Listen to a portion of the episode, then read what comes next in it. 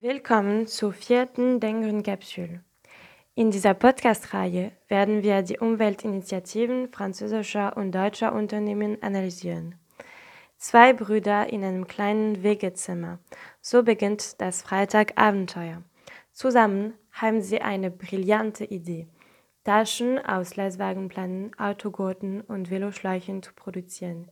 Diese Idee scheint einfach, aber sie ist wirklich revolutionär in den 90er Jahren.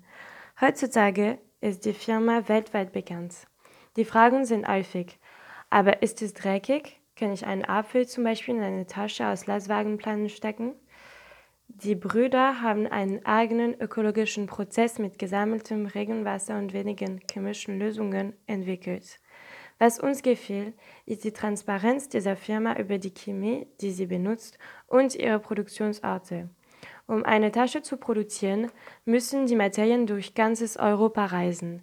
Vielleicht könnten wir darüber kritisch sein, aber die Produktionsorte sind von dem Erfindungsort maximal 2500 Kilometer entfernt. Man kann auch Freitagtaschen mit einem anderen Kunden oder Kundin umtauschen. Dieser Konzept ist wirklich spannend. Die Brüder haben wie ein Taschentinder entwickelt. Wenn deine Tasche jemandem anderen gefällt und dir seine oder ihre Tasche gefällt, könnt ihr eure Taschen umtauschen. Freitag scheint also eine revolutionäre und innovative Firma zu sein. Vielleicht können sich die Brüder ein paar Fragen über, über die Transporte stellen, aber sonst loben wir ihre Transparenz und ihre Suche nach immer weitere Lösungen. Das war's für heute. À la prochaine dans une nouvelle capsule.